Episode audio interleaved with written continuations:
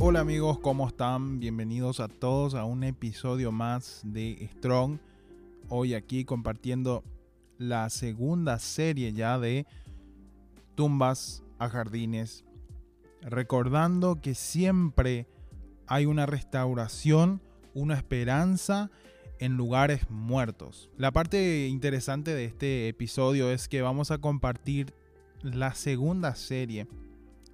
Como ya te había dicho, vamos a encarar cuatro series de esta hermosa reflexión que venimos compartiendo con todos ustedes y ya compartimos acerca de la autoridad. Es importante entender la autoridad que tenemos en Cristo Jesús. Y hoy vamos a ver ese reflejo que Él nos da a nosotros como hijos suyos, a tener en claro quiénes somos realmente en Él. Y dice esta canción eh, de Tumbas a Jardines, solo tu voz tiene toda la autoridad. Solo mi Dios tiene toda la autoridad. Y querido, en este tiempo es interesante y es importante aprender y saber que Dios está en control. Es algo que los pastores siempre te van a decir en estudios, en prédicas o en podcasts como este. Y nos encanta repetir y mientras suene bien, puede ser difícil vivir como si fuese cierto cuánto hay tanto por preocuparse. Y las preguntas que quizás te estén preocupando en este tiempo sean las siguientes. ¿Estoy criando bien a mis hijos? ¿Me debería de mudar o cambiar de trabajo? ¿Tomé la decisión correcta?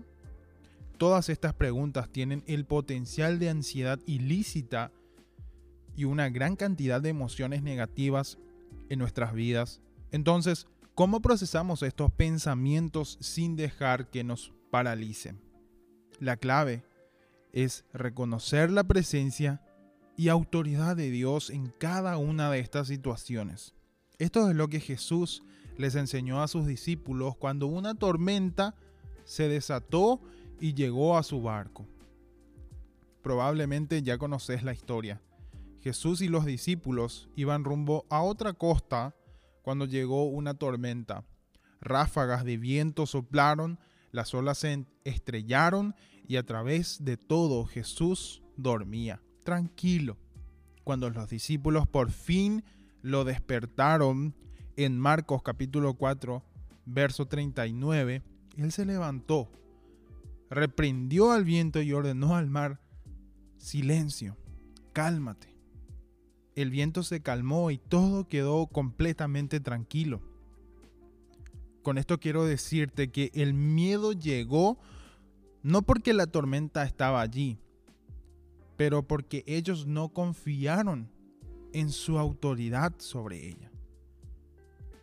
Solamente mira lo que él dice a continuación y dice, ¿por qué tienen tanto miedo?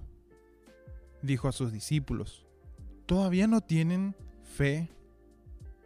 Cualquier tormenta en la que tengas miedo ahora mismo, no sé cuál exactamente, no sé cuál tormenta estés pasando en estos momentos, pero quiero decirte que cualquier cosa que te esté haciendo o te esté preocupando o te esté dejando ansioso, Jesús te hace otra pregunta.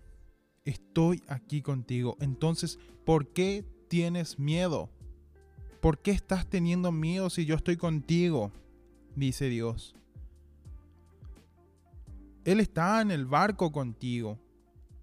Él va a calmar los vientos y las olas. Cualquier cosa que te preocupa, Él ya se está encargando de eso. Tienes que pensar en una área de tu vida en la que te está preocupando y entregárselo a Dios. ¿Y cómo puedo entregar a Dios esa área? En oración, mi querido, mi querida, es entregándole a Él el potencial y el problema. Lo que esté a tu alcance puedes hacerlo pero lo imposible deja que Dios lo haga. Vemos en San Marcos capítulo 4, verso 35 al 34, Y lo voy a leer en esta versión que me parece una de las mejores versiones, que es la palabra de Dios para todos. Y dice así el verso 35. Al atardecer de ese mismo día Jesús les dijo a sus seguidores, crucemos al otro lado del lago. Ellos dejaron a la multitud y se fueron con Jesús, en el barca donde él estaba. También había otros barcos junto a ellos. Entonces se desató una terrible tormenta y las olas azotaban tan fuerte la barca que se este se inundaba.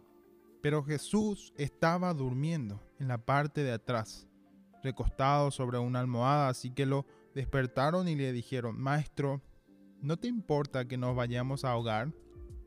Entonces Jesús se levantó, regañó al viento y le ordenó al mar, cálmense, quieto.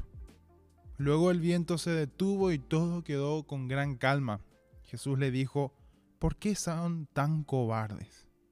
¿Todavía no tienen fe? Pero todos estaban muy asustados y ya se decían unos a otros, ¿quién es este? Que hasta el viento y las olas obedecen sus órdenes. Vemos la autoridad de Jesús. ¿Y quién más si Él está en nuestra barca? en nuestros problemas, en las tormentas que estemos atravesando y Él nos diga que todo está bajo control. Es increíble. ¿A usted no le parece increíble que Jesús esté con nosotros en la barca y que Él pueda decirle a ese problema, a esa circunstancia, cálmese, quieto, no nos va a hacer daño? Es increíble. Dios es bueno en su infinita misericordia todos los días. Tenemos que aferrarnos más a su palabra y entender todas las cosas que Él hace. Filipenses, un verso más que me gusta mucho y lo tengo marcado. Y dice Filipenses 4, 6 al 7, dice, no se preocupen por nada, más bien pídale al Señor lo que necesitan y agradezcanle siempre. La paz de Dios hará guardia sobre todos sus pensamientos y sentimientos porque ustedes permanecen a Cristo. Su paz lo puede hacer mucho mejor que nuestra mente humana. Y me quedo con esta parte, que la paz que Jesús nos da puede hacer muchas cosas mejores que nuestra mente humana. Así que entender esto es muy importante. Vamos a pasar al segundo al, segunda, al segundo verso de esta canción, que habla acerca del el testimonio, de mi testimonio, del testimonio que vos tenés y cómo vos podés ser de mucha bendición a otras personas con lo que Dios hizo en tu vida. Dice, si vivo estoy, no es el final. Mayores cosas aún vendrán, lo creeré. Tu relación de larga duración llega a un fin. Acabas de comprar una nueva casa, una nueva moto, un nuevo, un nuevo auto, podemos decirlo otra vez. No sé qué cuál puede ser tu adquisición en esto, ¿verdad? Y vienes y perdes tu trabajo. Así de forma drástica. Fuiste al doctor y encontraron algo que le está preocupando a ellos. Muchas circunstancias pueden pasar en nuestras vidas, pero deben ser motivos de alegría, porque saber que la tormenta que pasamos es el motivo que Dios va a usar para poder bendecir a otros. Si has pasado alguna de estas cosas, una cosa que pudiera haber estado mal, quiero decirte que vos no estás solo las situaciones tienen una manera de hacernos creer que la tormenta en la que nos encontramos va a terminar. Va a quedarse con una gran victoria. Y Job es un claro ejemplo y creo que el ejemplo perfecto de adversidades constantes. El enemigo supuso que Job maldiciera a Dios una vez que todo le fuera quitado. Entonces Dios permitió que Satanás probara la fidelidad de Job. Perdió a sus hijos, su riqueza, fue plagado con dolores, llagas, enfermedades y muchas otras cosas más. Todo al mismo tiempo. Todo al mismo tiempo. Hasta su esposa le dijo que maldijera a Dios y que muriera. Imagínense un poco.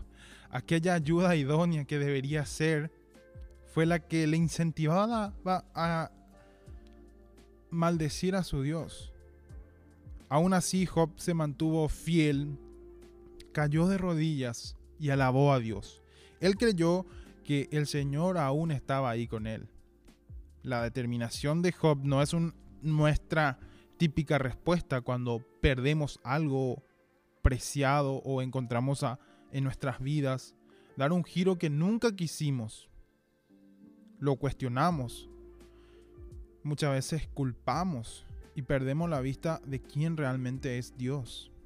Aún en la situación más imposible, Job tomó la decisión de confiar en que el Señor veía su dolor, lo amaba y sería su rescate.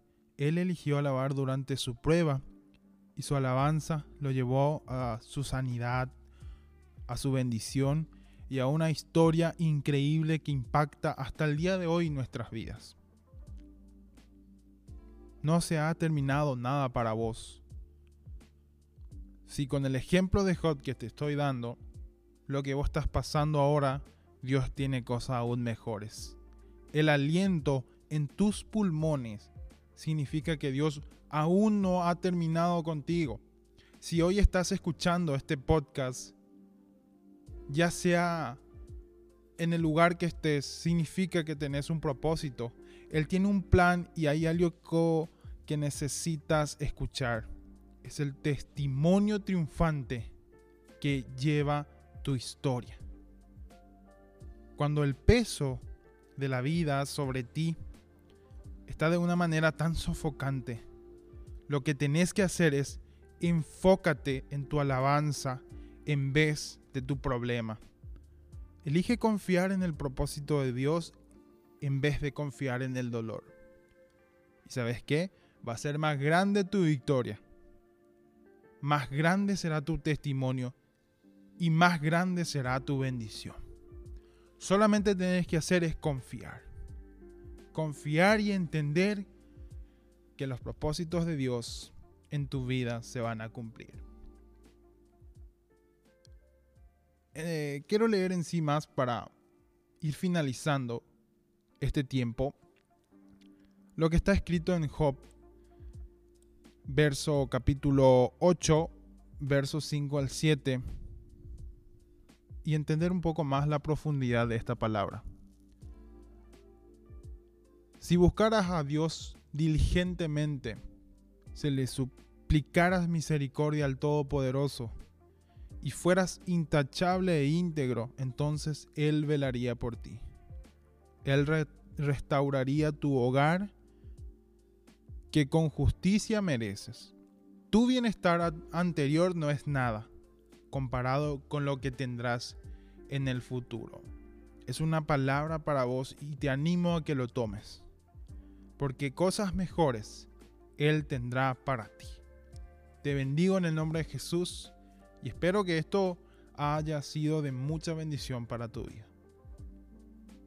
Nos encontramos en, el en la tercera serie que vamos a estar hablando acerca de tumbas a jardines, restaurando esperanza en lugares muertos. Bendiciones. Nos encontramos en un próximo encuentro.